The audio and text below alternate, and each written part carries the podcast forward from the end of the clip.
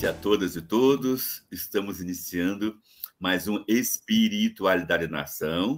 É, está aqui conosco o Eduardo Marinho, esse guerreiro. Está conosco o Padre Júlio Lancelotti, outro grande guerreiro. O Eduardo, o Eduardo Moreira manda um abraço para vocês. Ele está com várias demandas e ele vai voltar brevemente, mas enquanto isso, temos aí o Júlio Lancelotti é, fazendo esse trabalho bonito de presença ativa, consciente e guerreira. E o convidado de hoje, como prometendo que ele viria no sábado, na segunda-feira passada, para fazer um pequeno, um pequeno resumo da situação da, caça, da tentativa de cassação que está a 500 por hora lá em Curitiba contra ele, ele viria, é, vocês esperaram por ele na sábado passado. E foi bom ele no poder, porque agora ele está inteiro conosco aqui hoje, nessa segunda-feira, sábado não, segunda-feira. Ele está inteiro conosco nessa segunda-feira. Bem-vindo, Renato Teixeira, vereador de Curitiba. E eu vou começar. Freitas. Como? Renato Legal. Freitas. Bem-vindo, Renato Freitas. Freitas. Freitas. Renato Freitas. É que eu estou vindo de, de, uma reunião pesada, como pesada não, reunião muito tensa, tensa também não, muito ampla com o prefeito de, de São Paulo. E eu ainda não estou não tô ainda bem na, na, minha, na minha presença plena, que vou conquistar daqui um pouquinho. E aí, para que eu também consiga conquistar a presença plena, vamos começar esta, essa live é, com um versículo do Eclesiástico, capítulo 4, versículo 28 capítulo 4, versículo 28. Até a morte, lute pela verdade. Vou repetir. Até a morte, lute pela verdade. E o Senhor Deus combaterá por ti. E o Senhor Deus combaterá por ti. Repetindo, até a morte, lute pela verdade, e o Senhor Deus combaterá por ti. Padre Júlio Lancelotti, esse versículo bíblico é, na, no contexto de uma possível injustiça que um vereador da periferia pode sofrer, como cai em seu coração, Padre Júlio Lancelotti? Então, uma saudação a todos os companheiros, Eduardo, ao querido Renato, nosso vereador, e que vai continuar sendo nosso vereador. Eu acredito que, Frei Davi, que nós temos que buscar é, com serenidade essa verdade e, no caso concreto do vereador Renato Freitas, é, sem é, pressão é, política, sem pressão racista, sem pressão é, de, de classe, mas com é, muita clareza, com muito discernimento. Esse, essa situação toda vivida pelo Renato e por todos os grupos é, que lutam pela dignidade dos povos, do povo negro e dos povos descartados, foi muito bombardeada por fake news, foi muito manipulada por muitos interesses e mostrou mais uma vez que a Casa Grande e a Senzala não acabaram no Brasil, que ainda nós vivemos a Casa Grande e a Senzala, e quem dita a verdade é a Casa Grande. E a senzala tem que engolir tudo e se submeter a tudo. Então, esse versículo bíblico é, vai nos chamar muito a atenção de que nós temos que enfrentar e queremos muito que o Renato tenha força, coragem, que os vereadores da Comissão de Ética da Câmara Municipal de é, Curitiba tenham o discernimento, porque eles, nesse momento, não serão só uma comissão de ética de uma Câmara Municipal de uma importante e grande capital brasileira, mas serão a comissão de ética que estará julgando eh, com firmeza e com clareza ou não a vida de um vereador eleito legitimamente, um vereador negro, periférico, que eh, encarna esperança, resistência, força e coragem. E a verdade.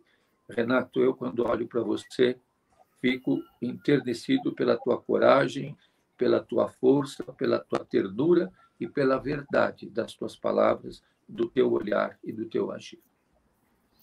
Eduardo Marinho, é, esse versículo de Eclesiástico, é, que foi abriu hoje o nosso encontro, um encontro muito assim estratégico e muito reflexivo, um encontro que quer contar, um encontro que quer contar com a energia de todos os participantes dessa live, que já estão presentes, bem como os participantes que vão entrar. E nessa linha aí, peço a você que está agora conosco para enviar uma mensagem aí para a sua, sua rede e convidar mais e mais pessoas para vir participar desse momento bonito de reflexão, que é espiritualidade na ação.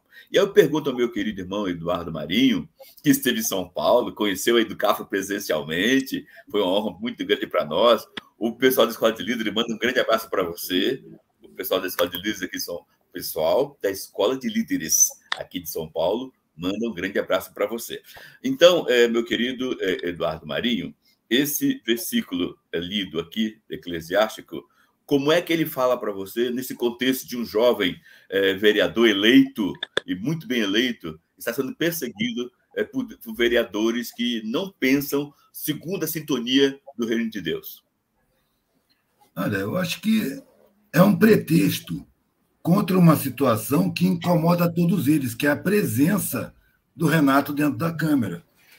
Porque, na verdade, o que acontece é que pessoas periféricas como o Renato, e Renato conhece um monte, elas são destinadas socialmente ao trabalho braçal, à subserviência, entendeu? À parte de baixo da hierarquia. Não para ocupar mandato popular, não para estar na casa das leis.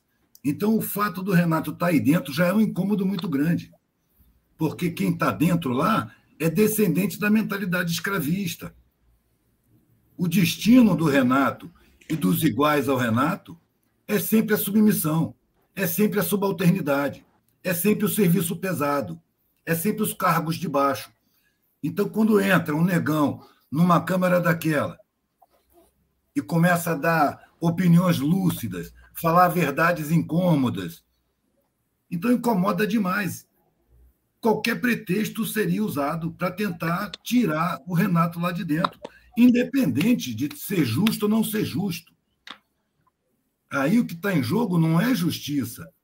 O que está em jogo é a, é, é a permanência de uma pessoa periférica, representante popular da base da sociedade, naquela casa de elite de mentalidade tradicionalmente escravista, branca, né?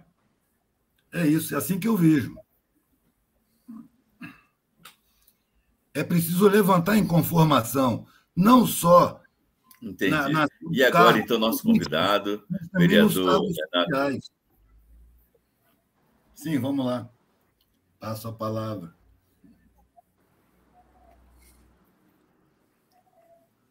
Exatamente, exatamente.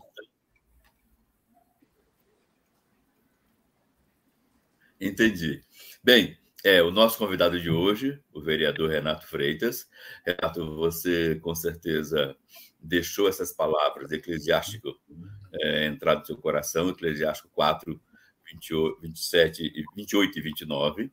E como você vê essa, essa, esse texto bíblico, Eclesiástico 4, 28 e 29, como você vê, a partir de sua realidade, que até hoje é um vereador eleito e muito bem querido por todo mundo que te elegeu, e está aumentando a sua, a sua, a sua a confiança do povo em você.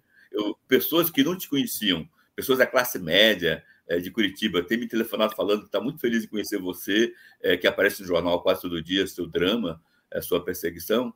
Então, está crescendo pessoas que estão se conscientizando é, pela, pelo reino de Deus e da justiça a partir do seu sofrimento. Mas, Renato, então você é vereador e, pelo que estou vendo, você está perdendo por um voto, ou seja, você será caçado por um voto. Possivelmente, caso não consigamos reverter voto de hoje até amanhã, quando às 14 horas vai ser o seu julgamento injusto, injusto. Renato, como esse texto bíblico cai em seu coração, e como você está vendo essa iminente perseguição é, é, da sua cassação, sabendo que você vai levar até o fim, até alguma instância, o seu direito. É isso mesmo? É isso mesmo, foi primeiramente uma satisfação total, né? Tá aqui trocando ideia né, com o Frei, que tem né, nas palavras aí um grande ensinamento para nós. Eu tiro vários entendimentos. O Padre Júlio, né, sem palavras, e também que eu, eu sigo a caminhada, isso, né, um, um aprendiz também dessas ideias, dessas ações, né. O, o Eduardo Marinho, nosso filósofo das ruas aí também. Então, primeiramente, uma satisfação muito grande. E, segundamente, aí, a verdade, né, Frei? É, eu acho que esse texto é, bíblico aí, ele é muito forte, né? Porque se você é, acredita, né, na verdade, né, se você faz dela alguma coisa que te mova, que te entusiasme, que dê sentido norte, bússola para a tua caminhada, você pode ter certeza, tem, é, se eu não me engano, tem um texto da Bíblia que fala que se você tiver querendo falar a verdade, ou não, acho que é um ditado, que se você quiser tá falando, quer falar a verdade, já coloque os pés ali no, naquele bagulho ali do, do, dos cavalos ali e tal, né? Pronto para pinar, né? Porque você vai falar a verdade e a verdade vai incomodar. Ah, o mundo tende a se acomodar da forma com que ele se encontra. E, e hoje, no momento que a gente vive, ó, 9 de maio de 2022, muitas pessoas talvez não percebam, mas nós estamos no auge do fascismo brasileiro. Um fascismo à brasileira que até chegar nas instituições centrais, na universidade, na Câmara dos Vereadores, na presidência, inclusive, e, e nos espaços de poder, no centro, ele já consumiu toda a periferia. O fascismo brasileiro foi eleito com o slogan de que bandido bom era bandido morto ele construiu não como os, os né, que fizeram o inimigo é, para unir a nação ser é, o judeu, o outro, o externo, né, o diferente, sei lá.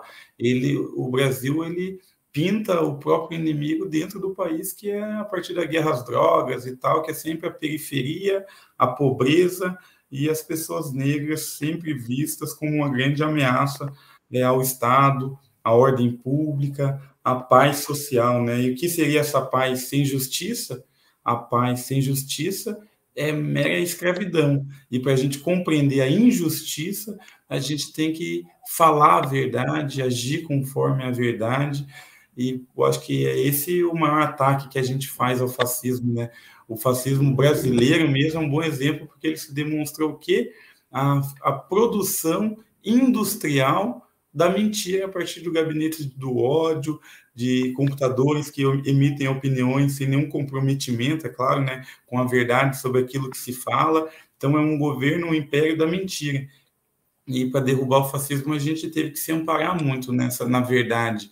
E eu acho que só é, para terminar nessa ideia, uma ideia do Malcolm X, né, de verdade, mas também de liberdade. Ele diz que se de fato você acredita nessas palavras, você tem que estar disposto a dar a sua vida por elas, porque, é, de algum modo, a, a sua luta vai até o limite dela, né? Eu acho que aqui em Curitiba a gente enfrenta, não só a gente, não só eu, várias pessoas, né? No cotidiano, né?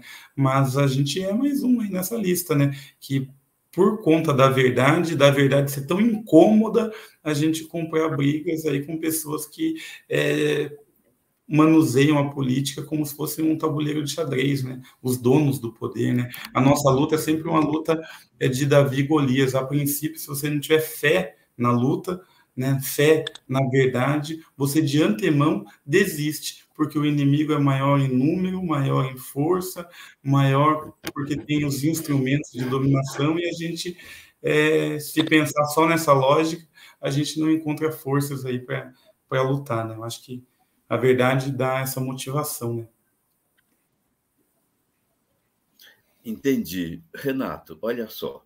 Aí eu quero pedir uma ajuda a todos os ouvintes que estão seguindo agora esse momento de live, é, para ouvir é, um, um, e-mail que o Renato recebeu e que eu tenho, eu, eu queria ter total certeza, e aí os, os ouvintes, os que estão assistindo a live, pode fazer comentário aí no, no, no chat, é, se você, na opinião de vocês, esse, esse e-mail é verdadeiro ou se não é para o Renato acreditar muito nesse e-mail.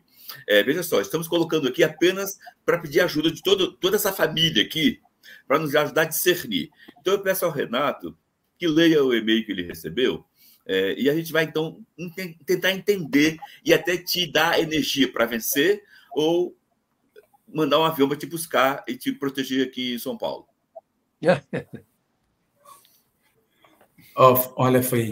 Eu recebi esse e-mail hoje do e-mail oficial do vereador Sidney Tualdo, que é o relator do meu processo. E o e-mail diz o seguinte: e daí eu fiquei naquela, né? Por que, que ele mandaria um e-mail assim direto? Se foi alguém próximo a ele, não sei, mas foi do e-mail dele, né? Então tá aqui.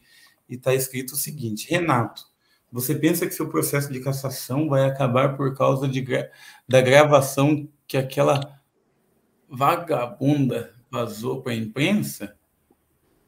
O Márcio Barros já se afastou do Conselho de Ética não tem mais desculpas para você e o Guilherme, aquele seu advogadozinho de porta de cadeia, evitar o inevitável.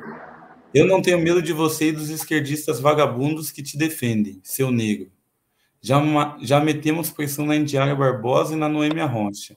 Não adianta chorar naquele site imundo Brasil 247 que, recebe, que recebe do PT dinheiro roubado do povo. Eu não tenho medo do Requião, ou melhor, do Requi ladrão aquele safado que devia estar preso junto com o cachaceiro analfabeto do Lula. A Câmara de Vereadores de Curitiba não é o seu lugar, Renato. Volte para a senzala. E depois, se você e depois de você, vamos dar um jeito de caçar a Carol D'Artor e o Erivelto.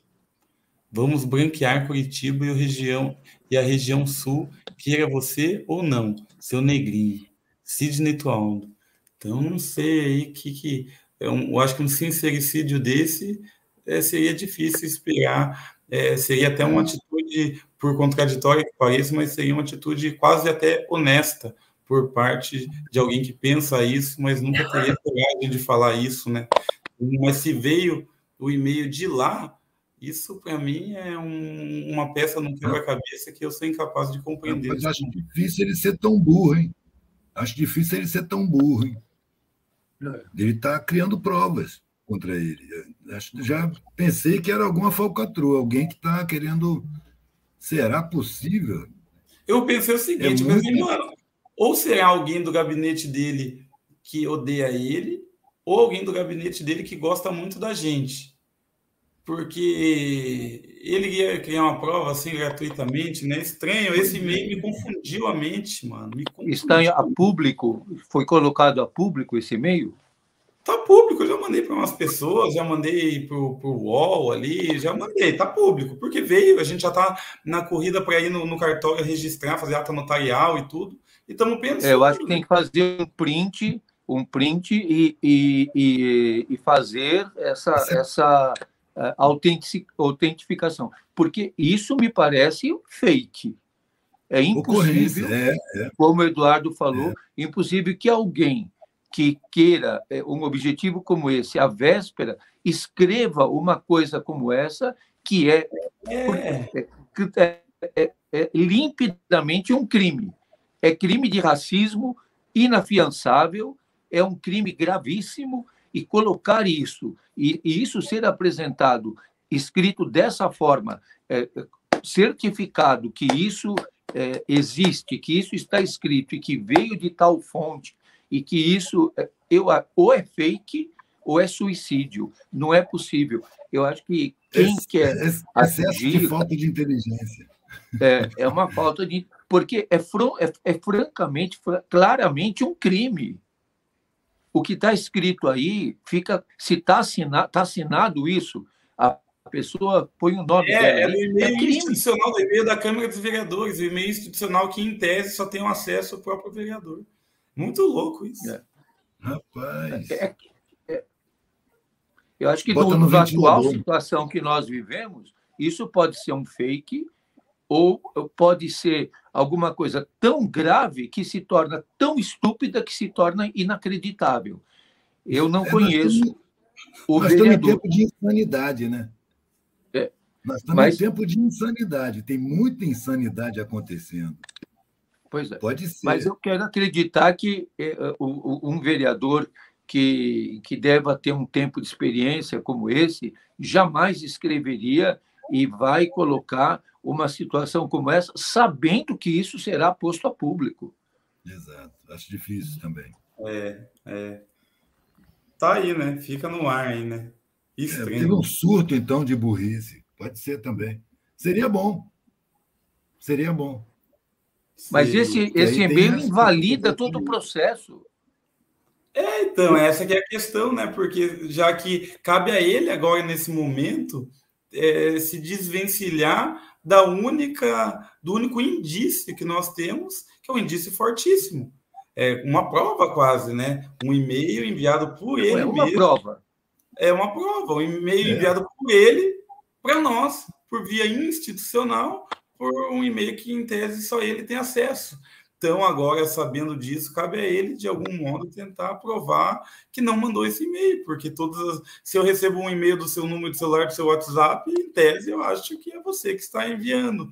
Eu acho que a presunção fica sendo essa, né? Por mais descabida ou inacreditável que seja, a gente. Mas fica... o, o, o, advogado mesmo, o, o advogado vai ver, porque um e-mail desse, tendo veracidade, é, e, e, e dentro de, como você diz, de, de um e-mail institucional, ele invalida o processo. Ele invalida, ele torna completamente inválido. Eu não sei se essa é a jogada, de tornar inválido. Porque é. pode ser que seja a jogada de tornar inválido, mas torna inválido com uma prática criminosa. No Brasil, racismo é crime. E é crime inafiançável e a pessoa não pode é, é, evocar é, imunidade parlamentar para cometer um crime desse, dessa, dessa grandeza e desse teor. Bem, nas redes sociais aqui, é, que estão sendo passadas, é, a opinião do público, a maioria está achando que, que é, infelizmente, esse e-mail pode ser verdade, porque veio do e-mail oficial, você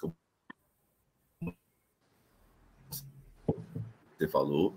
É, e, e, eu, pessoalmente, pergunto a você, Renato, se o seu advogado é, é, já leu e como, é, como é, qual, qual, é a visão dele, qual é a compreensão dele. É, agora nós e-mail. estamos já é, publicizando o e-mail, já que é um e-mail, novamente, eu repito, mais inacreditável possível, mas é institucional, foi enviado do e-mail do vereador, então a gente está publicizando ele. E, na verdade, eu ainda estou bem confuso, é uma coisa tão agressiva, tão, mas é tanta coisa absurda que está acontecendo, né? Mas a gente está fazendo isso e a gente vai fazer um pedido amanhã pela nulidade do processo, com certeza. A gente vai, até que se apure a veracidade, a autenticidade, a autoria pelo IP, o horário, aonde que foi acessado, se foi acessado no gabinete ou em algum outro lugar, tem um circuito interno de câmeras que vai possibilitar né, enxergar quem de fato fez, enviou, porque enquanto isso não ocorrer, o voto do vereador Sidney Aldo não tem valor, é impossível, é absolutamente suspeito, né? Como que alguém que, em tese, pode ter é, enviado um e-mail com esse teor, né? Como essa pessoa vai se constituir também e, ao mesmo tempo, um juiz imparcial de uma causa, que ele já me julga das piores formas possíveis, é, né, antecipadamente. Estamos nesse cenário. Olha só, Renato. Olha, se for Olha verdade, só. se for verdade, eu acho bom. Porque mesmo que não for, não seja verdade, é isso mesmo que ele pensa. Então é bom que seja verdade, é bom que seja provado que é verdade. Entendeu? Porque assim descara logo, isso é um racismo ancestral que já está no cara, que já está aí, está na casa, na presidência da casa. A gente convive. Esses termos que ele usa, para mim, não são novidade. Essas ideias que ele apresenta também não são novidade. Eu duvido que seja para tu, Renato. É verdade. esse pensamento. Você já ouviu isso? É, é velho conhecido isso daí. É bom e... que venha de quem veio e que seja bem publicizado mesmo. Porque olha, isso aí é olha, olha só, a nossa cassação por detrás dos atores que nos julgam há diversos poderes e interesses, né? Que, que influenciam, fazem lobby para cada um dos vereadores e determinam suas votações. Uma das Sim. pessoas mais irredutíveis em relação à nossa cassação é essa mesma pessoa, né? O vereador Sidney Tualdo. E o lobby, a grande aliança que ele tem, os grupos de interesse por detrás dele, que ele mesmo manifestou nas suas redes sociais, já que ele é, se, se é, gaba, né, se vangloria de ter trazido para o bairro de Santa Felicidade, o bairro de Curitiba que teve a maior votação bolsonarista, bateu ali os 80%, acho, um pouco mais, talvez, e ele trouxe para o bairro a sede da BOP, ele conseguiu lá, junto à prefeitura e o estado, não sei, trazer uma sede regional do BOP, de campo de treinamento e etc, etc. E, e essa é a, a, a, força dele, digamos assim, né? E essa mesma polícia, infelizmente, é, se encontra em conflito direto com os nossos interesses, né? o interesse de vida, de viver de forma digna, né? sem ser abordado, sem tomar tapa, sem ser pré-julgado a todo momento, sem encontrar catracas invisíveis aí em caminhos que deveriam estar abertos para nós e não estão, né? Então, é, há esse conflito direto, talvez, e daí quando eu falo da questão do fascismo, né, e da verdade, é justamente isso porque nesses tempos de fascismo a verdade ela é ainda mais revolucionária, porque a verdade se encontra com a vida, né, com o direito à vida, com a realização da vida, né, com a plenitude da vida, né, a verdade potência dá brilho para a vida, né, e essas pessoas aí que sobrevivem de redes de fake news e que vieram ao poder principalmente reivindicando a morte, né? Bandido bom, bandido morto é uma reivindicação, um pedido de poder matar, né? Para poder matar, é exatamente o oposto dessa política de vida. Então, as coisas lá na ponta também o fascismo encontrou como principal antagonista, como principal adversário, como resistência a própria periferia, né? As pessoas que, por, no primeiro momento, já sentiram é, isso a partir das mortes e das tragédias. Então, a gente se encontra também antagonizando é, agora no momento das vésperas da campanha. Então, o e-mail ter vindo dele também é um sinal de, de, de que é, é, essas são as forças, talvez, aí que estão em polos opostos nesse momento. Renato, olha só, é, aqui na, no chat é, estão orientando o seguinte: que o primeiro passo, o primeiríssimo passo que o seu mandato deve dar é, é, primeiro, saber se aí em Curitiba tem uma delegacia de crimes cibernéticos. Segundo, registrar imediatamente na delegacia pedindo averiguação. É, é, é, terceiro fato, e terceiro fato é também, terceiro passo é também é, saber é, em, que, em que instância você deve recorrer da casa, com referência a, a, a, a, a improbidade administrativa desse, desse, desse presidente da comissão de ética. Você não pode recorrer à comissão de ética, porque ele é o presidente da comissão de ética.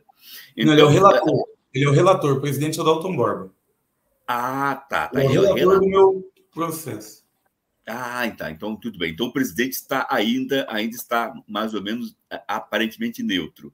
Aparentemente uhum. neutro. Então, você tem, então, a obrigação de recorrer, sim, à comissão de ética. Então, estão propondo as duas coisas: que você recorra à comissão de ética e também procure a delegacia de crimes cibernéticos. A pergunta é: em Curitiba tem delegacia de crimes cibernéticos? Tem, tem. É lá, e vocês lá, vão recorrer? Vão registrar queixa urgente lá também? É, a proposta que faça isso aí para vocês terem segurança jurídica a, a, segurança jurídica vem da atitude da boa-fé sua de pedir socorro, pedir auxílio, pedir providências ao órgão que pode a, a, averiguar a veracidade do documento. Vamos, com toda certeza. Amanhã mesmo a gente já vai até a delegacia. A gente não foi hoje porque foi no final da tarde. E eu fiquei, a gente ficou de fato muito confuso com tudo isso, tentando entender assim, o que isso significava. Enfim. Eu acho que isso significa um crime. Isso é claro, é, é, de qualquer forma, isso tem que ser investigado. E eu não sou advogado, mas acho que isso é motivo de anulação desse processo, até que se verifique de onde veio isso, o que é isso, qual a veracidade e a autoria, porque é, é um crime, um crime é, que não pode ser aceito e que é um crime inafiançável, que é o crime de racismo. Ele é explícito, explicitamente racista.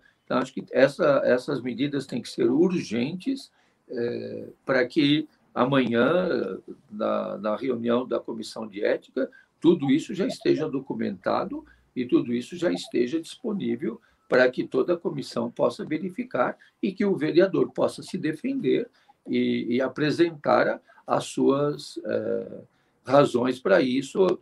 E, ou se ele foi, se houve uma invasão do, do espaço uh, da internet dele, se foi feito um fake, isso tudo terá que ser visto.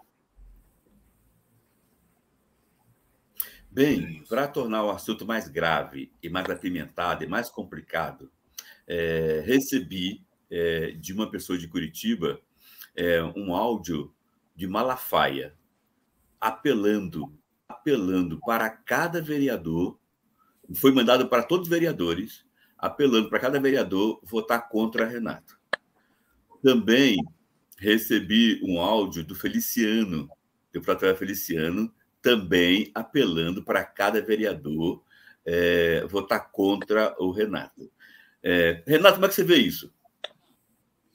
Olha, eu vejo que, é, novamente, né, eu percebo pelas pessoas que demonstram não ter comprometimento algum com a verdade, como é, infelizmente, essas lideranças religiosas que se aliaram à maior rede de produção é, de mentiras no Brasil, né, o presidente mais vinculado a mentiras que o país já teve, né? Eu diria até talvez o pai da mentira, né? Ou pelo menos um servo do pai da mentira.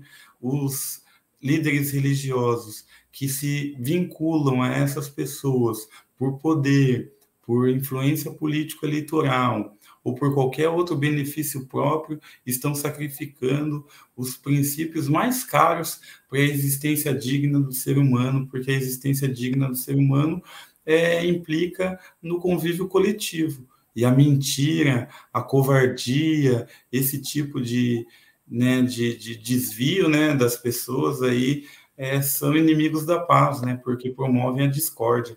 Então, é, essas pessoas se utilizam da mentira e promovem a guerra. E quem promove a guerra, o homem que faz a guerra, não tem tempo de fazer o amor. Ele já não já não percebe, né, as lágrimas do passado, as vidas desperdiçadas, aqueles que lutaram é, tão de forma tão é, sacrificante, né, para que hoje a gente consiga avançar em diversos aspectos aí do convívio humano. Então, essas pessoas, se estão contra mim, de algum modo também me é um sinal de que eu devo continuar caminhando, né? Como é que o, o, o Eduardo Marinho está vendo esse, esse áudio Malafaia do deputado federal Feliciano contra o Renato, fazendo campanha para que todos os vereadores votem contra o Renato? É, rapaz, é a índole deles, é o caráter deles não nos surpreende em nada. Né? Eles, dá para ver, são figuras que têm a, ojeriza a verdade, são antissociais essas pessoas. Né? São o, a, os sepulcros caiados, são os fariseus, são aqueles caras que fingem, os falsos profetas, os que falam em nome de Deus. É por causa de figuras como essas que eu não eu evito até falar a palavra Deus, evito falar a palavra Jesus, de tanto ver na boca de hipócrita de tanto ver isso na boca de seres que parecem demônios, sabe? com muita perversidade, muita hipocrisia. É, não, deles não, não me surpreende. Nada que venha deles assim, insidioso, mentiroso, deformador, difamador, nada disso vindo dessas figuras. O Padre é Júlio, como você está vendo, Padre Júlio?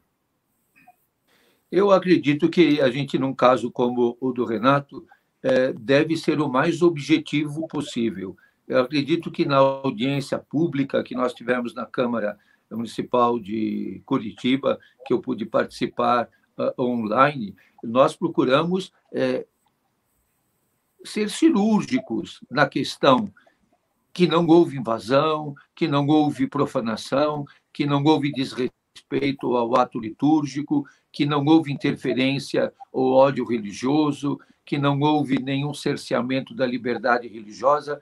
Acho que a gente tem que ter claro que a Arquidiocese eh, de Curitiba emitiu uma nota eh, reconhecendo e enobrecendo a luta do Renato e de todos os grupos que lutam na defesa do, do, do povo negro. É, acho que essas questões têm que ser objetivas. Nós não podemos cair nesse, nessa armadilha do, do pola, de, de ficar polarizando é, porque já a realidade é polarizada demais e pessoas religiosas fazerem esse apelo a, a, a partir da onde? Se o próprio arcebispo metropolitano da Igreja Católica é, é, reconhece que não há proporção de, de causa e efeito é, que justifique a cassação de um mandato e de um mandato popular que rompe, como já foi muito bem dito aqui, o Eduardo lembrou muito bem disso, que é uma presença intolerável na Câmara Municipal. Então, é, acho que a gente tem que ter a serenidade, isso que eu acredito que a, as duas vereadoras que foram lembradas, que são importantes é, nesse, nessa tomada de decisão, é, tenha uma clareza da importância histórica humana é, da, da, sua, da sua posição. Mas, como nós já dissemos, e isso se agravou com é, esses áudios, e se agravou muitíssimo com esse e-mail, acredito que tudo isso tem que ser posto na mesa. Eu acredito que, por todos os interesses políticos e de elite que estejam em jogo na Câmara Municipal de Curitiba, é, essas pessoas não podem, todos não estarão entorpecidos é, diante da sua consciência e diante da opinião pública. Então, é, esses áudios devem ser conhecidos da opinião pública, muitos vão concordar, mas eu acredito que ainda há pessoas que não concordem com isso, e também esse, esse e-mail. Então, é uma situação difícil, o Renato tem que ter bastante coragem, nós estamos muito unidos a você, Renato, e é, aquela audiência pública, a gente percebe que muitos têm ouvidos moucos, que ouvem só o que querem e ouvem só o que lhes interessa. Mas é, a gente tem procurado fazer um apelo a todos os senhores e senhoras vereadores e vereadoras da Comissão de Ética e da Câmara Municipal de Curitiba que honrem a dignidade humana honrem a si mesmos e a sua consciência. Honrem é, a objetividade dos fatos. É, acredito que muita gente emitiu opinião.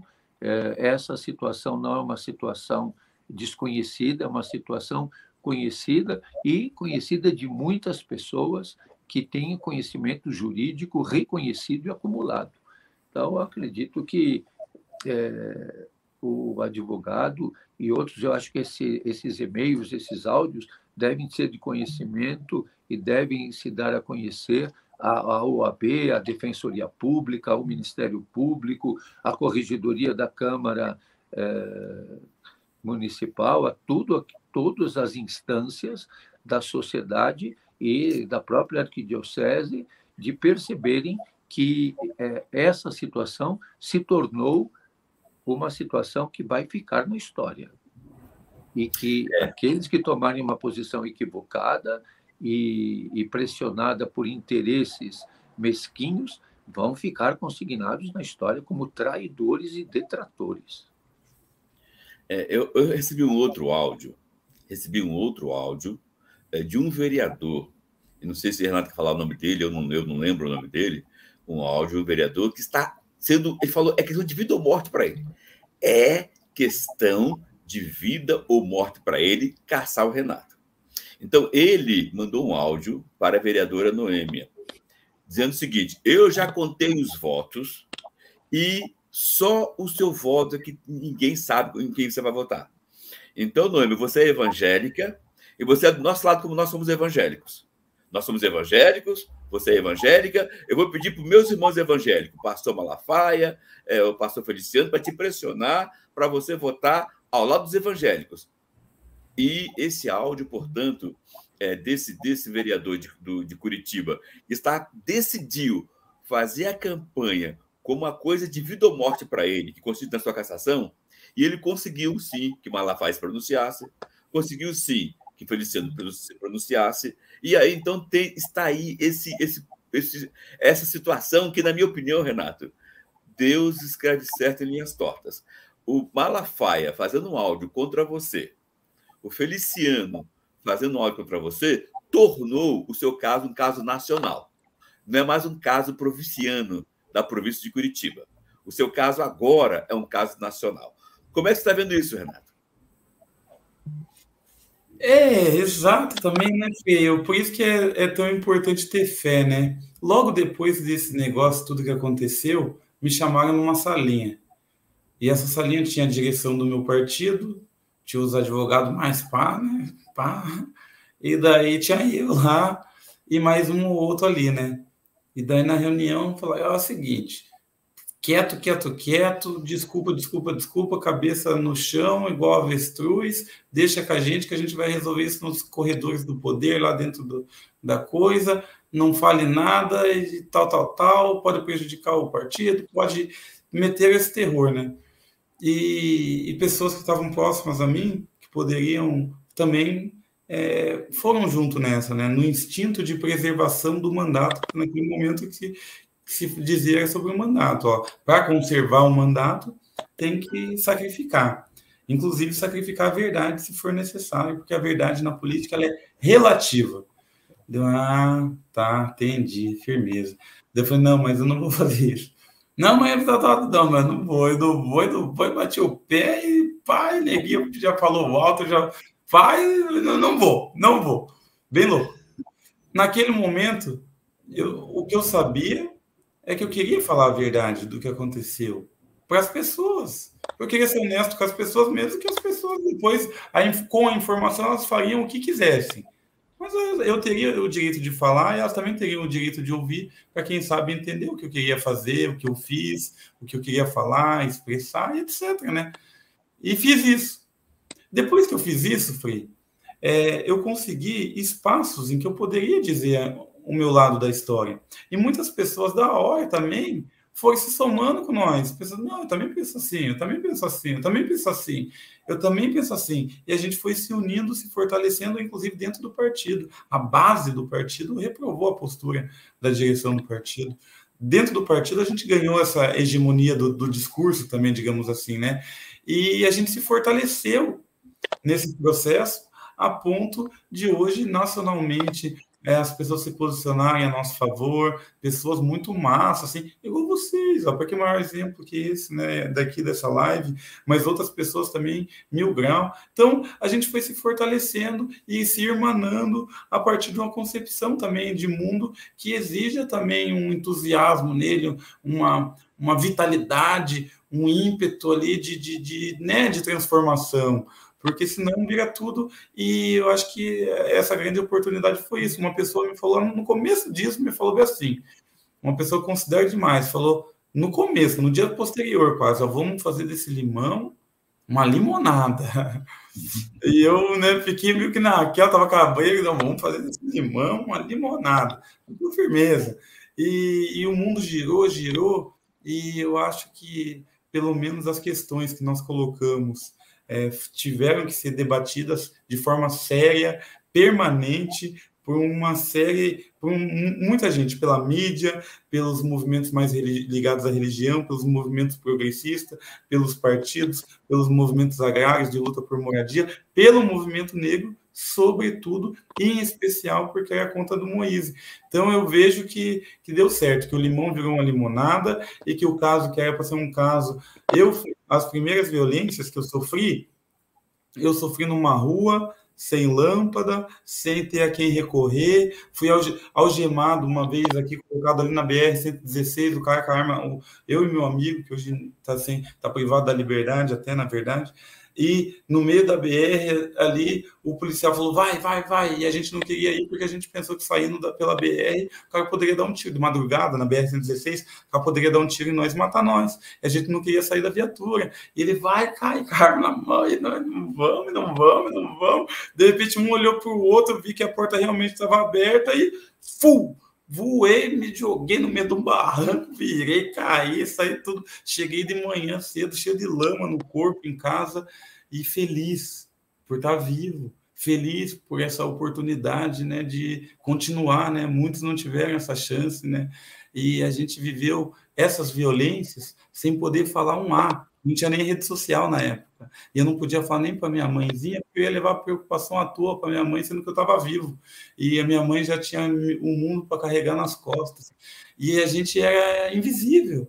E cada uma dessas violências ficava congestionada aqui dentro, até que a gente virava refém de um ódio destrutivo, um ódio que a gente queria não sabia como canalizar, então se o cara pisou no teu tênis, então o cara que é da outra vila, então o mano que fez alguma fita errado e e a cobrança é sempre violenta, sempre. Então hoje eu me vejo manso, as pessoas falam, oh, Renato, fala assim assado e tal, né? Ninguém imagina que, né? E eu digo, ô, oh, mano, eu só sou hoje, tá ligado? De boa, assim, porque eu sei que eu também sou fera, e por isso eu sou manso, parceiro. Não pelo contrário. Eu não entendi, entendeu? Eu acho que a vida me deu esse poder da alquimia, que minha mãe tem muito bem, mas é que de fazer todo esse ódio aí se construir, se transformar com o tempo em algo melhor. Então, esse é o limão que a vida me deu e a limonada que eu fiz dessa vida. E esse episódio é uma parte disso tudo, né? Ah, entendi, entendi. Então, quantos, quantos lances, quantos capítulos tem essa tem esse embate, né? E que bom que, que você está levando é, com muita tranquilidade a, o provérbio popular, fazer desse limão a limonada. Que bom, ficamos felizes. Bem, é, o áudio, portanto, desse vereador é, falando que ia chamar é, Malafaia, Feliciano, é, para fazer campanha na cabeça da Noêmia, me preocupou muito, porque uma vereadora evangélica recebendo áudios mais áudios de seus pastores, é, com certeza ela poderia tremer na base.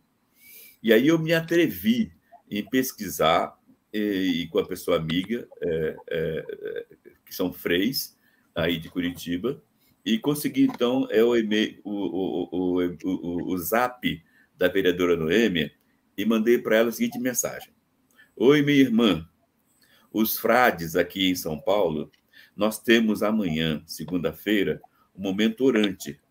É, e o, o, foco é, é orar para que a justiça do reino de Deus se fortaleça. Amanhã, querida irmã Noêmia, vamos refletir Mateus capítulo 5, que é o sermão da montanha. Bem-aventurados perseguidos por causa da justiça. Chegou-nos, Noêmia, um pedido para colocar o mandato do vereador Renato em nossas orações. Vamos colocar. Como a senhora vereadora dessa mesma casa onde mora, onde trabalha o Renato, como a senhora está vendo essa situação? O que a senhora nos aconselha? Um abraço. Bem, este, esse, zap, esse WhatsApp foi muito mais para é, trazer uma energia para a Noêmia, para ela saber que ela não está sozinha. Se ela ficar ao lado da justiça de Deus, todos nós, povo é, que procura fazer a vontade do reino de Deus, vai estar com ela. E aí, é, hoje, bom, eu, se ela respondeu ou não é secundário, hoje mandei para ela um outro zap, assim, Noêmia, vereadora Noêmia, vou colocar você em destaque na oração de hoje. Acabei de saber das pressões que está sofrendo o nosso irmão Renato. E também você está sofrendo pressões de grandes é, pastores é, evangélicos. Noêmia, você é cristã. E quem é cristã, a exemplo de Jesus, é uma pessoa incompreendida e perseguida. Não se deixe per se perturbar. Mantenha-se na fé e na justiça e na sintonia com Deus, porque uma boa evangélica, como você pode demonstrar ser, não vai titubear frente à, à missão de ficar ao lado da verdade. Sei que você será forte, igual a nossa luz, igual a nossa a, a pessoa que é nossa luz guia, Jesus Cristo. Vereadora Noêmia, confio em você. Abraços, Frei Davi. Mandei essa mensagem para ela. Bem, de modo que é, eu, eu, no lugar da Noêmia, é, é, se eu recebesse é, é, mensagem de bispos e padres é, que são famosos no Brasil, é, me, me, me, me, proibindo de tomar uma decisão, eu confesso que eu estaria também sofrendo. Talvez por eu ser já casca grossa, sofrendo é, é, é, é de maneira um pouco mais assim, fortalecendo a minha convicção. E é o mesmo que eu espero por parte da minha irmã Noêmia, vereadora cristã evangélica, que ela consiga a Noêmia, mas não só a Noêmia, também a Indiara. A, a propósito, Renato, a Indiara é evangélica também? Não, não, a Indiara é do novo, é, é, é, é a religião do Estado, né, da meritocracia. Né? Entendi. Então, é, é, eu estou, portanto, é, mandando agora essa mensagem, agora aqui via essa live, para nossa irmã vereadora Noêmia. Pelo que, eu, pelo, que me, pelo que eu ouvi do áudio do vereador contrário ao Renato, Noêmia, o, o seu voto será o voto decisivo. Tem, tem a metade dos votos a favor de não caçar Renato e a outra metade dos votos a favor de caçar Renato. E o seu voto é o voto que eles não sabem se você vai estar a favor de caçar o Renato ou se você, ou se você está é, é, contra caçar o Renato. Então, Noêmia, mais uma vez, você é chamada é, para ser a mulher guerreira e forte que vai fazer com que vale a pena ser cristão e lutar pelo bem, pela justiça e pela honestidade. Noêmia, confio muito em você. É, Padre Júlio, uhum. como você mensagem daria para Noêmia? Eu passei agora há pouco um e-mail para ela, também é, saudando fraternalmente e é, pedindo a ela esse discernimento e ressaltando a importância do seu voto é, no, na, no processo e também historicamente. Eu acredito que nós temos que é, fazer acender uma luz de esperança, uma luz de vigília, uma luz de interesse. É, e vejo que, com todos esses fatos novos, a situação se torna ainda é, mais delicada e que vai exigir uma consideração de tudo isso. Mas eu espero muito que, se a Noêmia nos ouve, ou alguém da sua assessoria, ou próximo a ela, eu transmito uma saudação, a Indiara também, e pedindo que sejam sinais corajosos. É, é até interessante que é, um jovem negro e periférico tem que confiar no voto de uma mulher. Isso é, é bonito e até, de certa forma, poético, é, pedindo que as mulheres defendam os meninos negros, os pobres, os periféricos e os abandonados. As mulheres têm essa coragem de acolher aqueles que ninguém acolhe, de é, recolher e proteger aqueles que estão ameaçados. Então, eu peço muito às senhoras vereadoras que tenham a coragem e a feminilidade de serem fortes, corajosas e audazes. Muito bom. Nosso querido irmão Eduardo Marinho, sua opinião e sua mensagem para a vereadora Noêmia. É, isso aí é, é, uma pressão muito grande daquele, daquela mentalidade escravista que não aceita um representante do povo preto dentro de uma assembleia. E ela está numa. A Noêmia está num, num, dilema muito comum na nossa sociedade, muito posto na frente de todo mundo. Ela está num dilema entre a conveniência e a consciência. Ela deve saber qual é a verdade, ela deve ter senso de justiça, mas as pressões em cima dela são muito fortes, são convencionais e são históricas. Então, ela está entre a conveniência e a consciência. Seria bom ela se lembrar de que lado fica Deus nisso: da conveniência ou da consciência. Né? No meu sentir, a consciência é o embrião divino que eu tenho dentro de mim. Então, abrir mão da própria consciência é abrir mão de Deus.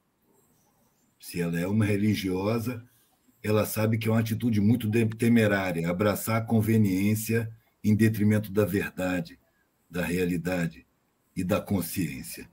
O meu recado seria esse. Muito bom. Bem, agora as mensagens finais de cada um de nós. Eu começo dizendo que a minha mensagem final vai, primeiro, vai para Noêmia, lógico, né? Confirmando mais uma vez que a gente está produzindo muita energia orante para que a Noêmia tenha discernimento e consiga ficar do lado da verdade de Deus. Isso é a primeira mensagem final. A segunda mensagem final vai para o prefeito de São Paulo, é, o nosso irmão uh, Ricardo Nunes, porque por quê? Porque hoje a reunião teve várias pautas, mas uma das pautas muito importante para a comunidade negra todas são importantes, mas uma que a gente quer ver vencer é a seguinte: quando, em 2013, a comunidade aprovou cotas para negro no serviço público, esta lei de cota também definia cota para negro nos cargos de confiança da prefeitura. Acontece que o ex-prefeito Mário Covas, falecido, em um ato de racismo estrutural, esse prefeito que morreu e tá, infelizmente levou esse pecado para a cova, ele fez um decreto. Olha só, uma lei é maior que decreto. Tinha lei obrigando a ter cota para negro nos cargos de confiança.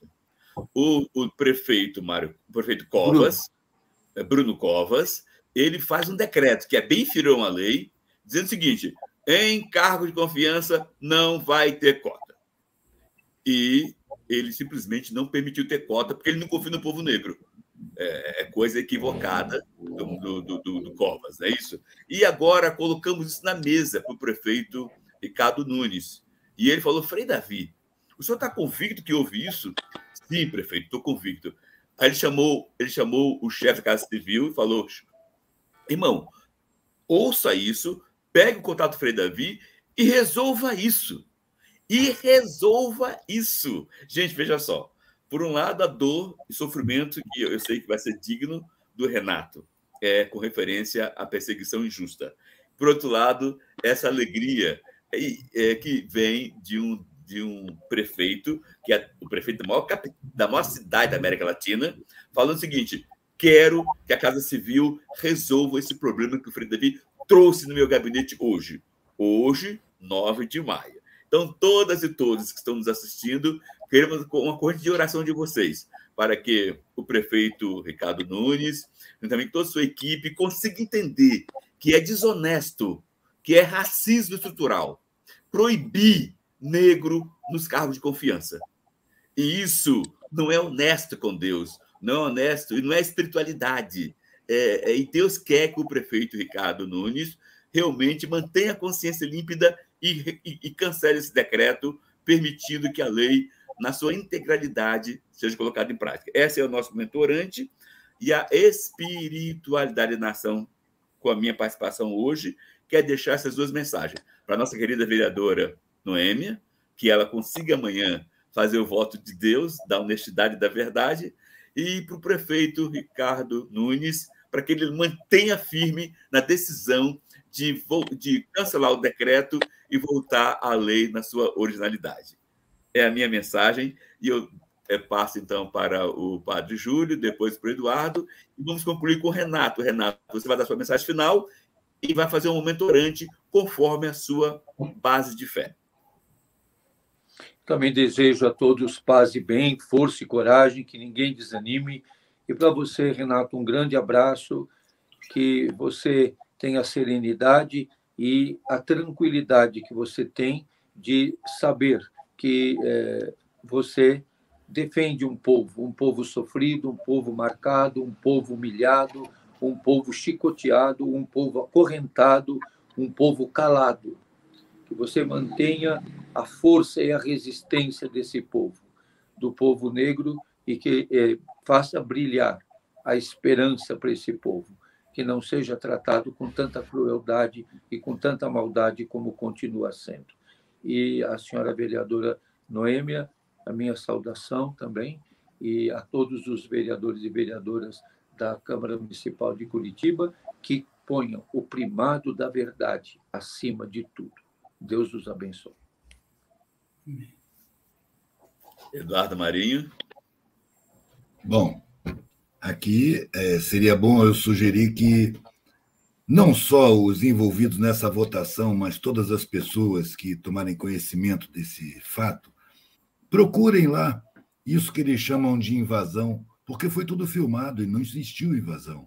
Não houve violência, não houve desrespeito, e é bem suspeito que essas pessoas que agora pulam na frente da Igreja Católica, mentindo que ela sofreu um ataque, são as mesmas pessoas que atacam cotidianamente os símbolos e a Igreja Católica de todas as maneiras. É desse pessoal que partem, partiu aqui, aquela agressão na Senhora Aparecida, o cara chutando a imagem, né, num desrespeito. é, é uma, uma galera chegada na mentira, na distorção, em nome de interesses. Agora, para o Renato, isso aí é um tropeço. Não é nenhuma tragédia, não. Ele ficando, ele saindo, isso aí é uma daquelas caneladas que a gente dá no caminho, que a gente dá uma parada, esfrega um pouco, depois sai andando, mancando um pouquinho, mas daqui a pouco passa e segue a vida, e segue a lida. E é muita coisa para a gente fazer, tudo se supera. Isso é um fato que vai ser lembrado daqui a um ano. Entendeu? Isso passa. Não é nenhuma tragédia, não. É uma demonstração do que é o nosso Estado. Essa corja que se aboletou nos lugares de mando, nos cargos públicos, está descarando um país, um Estado que é assim como eles são. Eles demonstram sem freio, sem pudor, o que é realmente o Estado, no seu cotidiano desde sempre. O problema é que os outros governantes não deixam isso transparecer aceitam contactar com os bastidores na encolha. Esses caras aí estão só relatando, revelando com muitas luzes como o Estado funciona. Porque racismo, xenofobia, agressividade, violência, desrespeito às leis, isso não é de hoje, não. Isso só está descarado ao extremo agora. É um momento de revelação. Assim funciona a estrutura social. A partir dessa observação, a gente pode entender a miséria, o abandono, o desabrigo, a fome, o abandono da infância, o abandono da velhice, todos os crimes constitucionais que o Estado comete contra a sua população mais pobre desde sempre. Agora só está mais descarado. É um momento de percepção extrema. É um momento de iluminação de como funciona a nossa sociedade. É preciso marcar isso na memória. E quando a gente conseguir reverter esse processo e botar de novo o capataz camarada que bota o pobre no orçamento, aproveitar os pequenos buracos e arregaçar as entradas, toma conta da, da comunicação, toma conta do orçamento, toma conta do que é nosso, do que é da população. Por isso que eu falo que a política tem que partir de fora dos partidos para dentro dos partidos, mas tem que partir de fora, o debate da tomada de consciência. É isso, irmão.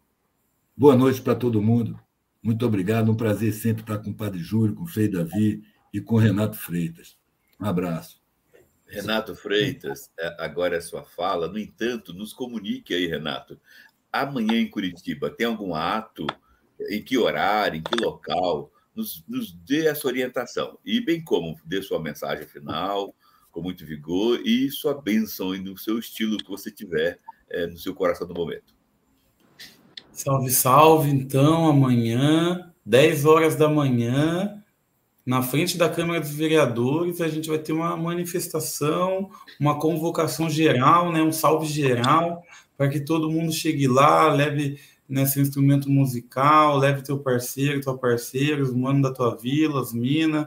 A gente vai ter uns ônibus de várias quebradas diferentes aqui de Curitiba e a gente vai estar disposto a dizer que nós estamos vendo o que está acontecendo, não estamos concordando e principalmente estamos dispostos a agir, a nos posicionar de forma ativa para que essas injustiças não continuem acontecendo aí à luz do dia, como é tradição da exclusão, né, a tradição política dos donos do poder em Curitiba. Vale lembrar sempre que o prefeito Rafael Greca de Macedo descende da nobreza portuguesa do século 12, 13 de Portugal.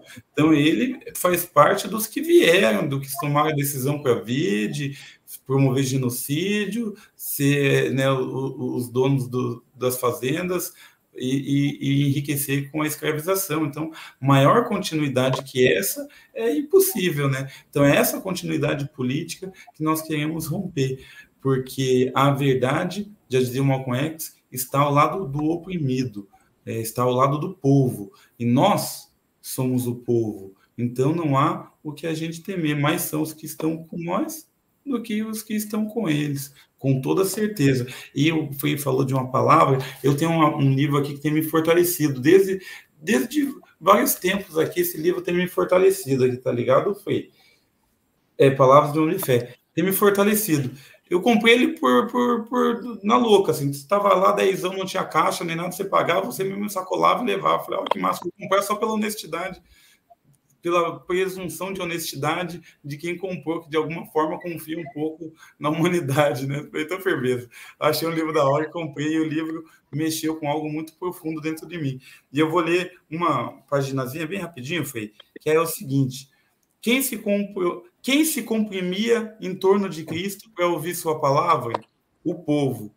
Quem o seguia pelas montanhas e pelos desertos para escutar seus ensinamentos? O povo. Quem o queria para rei? O povo. Quem estendia suas vestes e jogava palmas diante dele, clamando Rosana quando ele entrou em Jerusalém? O povo. Agora, quem se escandalizava com as curas de enfermos em dia de Shabá? Os escribas e os fariseus.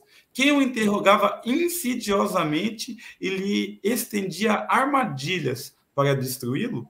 Os escribas e os fariseus. Quem dele dizia, está possuído?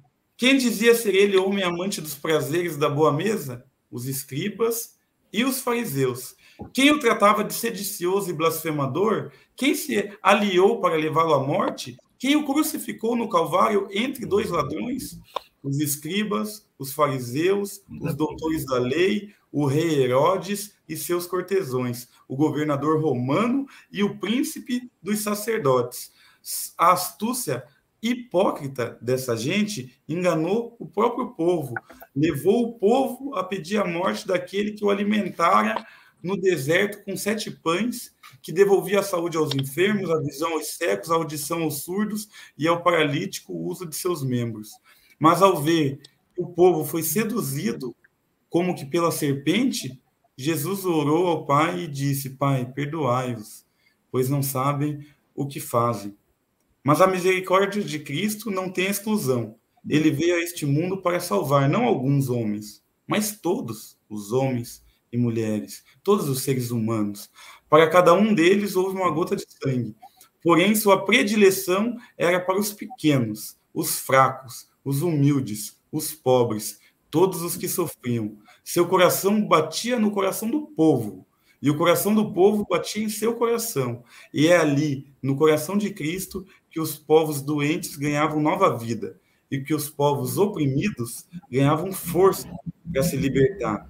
Por isso, malditos sejam os que se afastam do coração de Cristo, os que renegam. A miséria dessas pessoas é irremediável e a servidão a que estão condenados, infelizmente, na guerra dos seres humanos contra os seres humanos, a servidão para essas pessoas será eterna. Não há espaço de convivência fora do amor, fora do amor ao povo, fora do amor de Cristo. Essas é as palavras que fortalecem minha fé para continuar. É, ter fé é a capacidade de assumir risco, né, Fred? De alguma forma. Alguém me disse isso e eu tomei para mim. E a gente assume tanto risco desde que a gente nasceu, a gente assume querendo ou não querendo, porque alguns riscos nós já herda, né? Então, a gente foi construído na fé, né? E eu sou muito feliz hoje de ter encontrado ela dessa forma tão bonita que ela se apresenta na minha vida aí nesse ano, nessa minha parte da caminhada. Muito bom. Um bom descanso para todos, uma boa noite, paz e bênção para os de Assis. E até segunda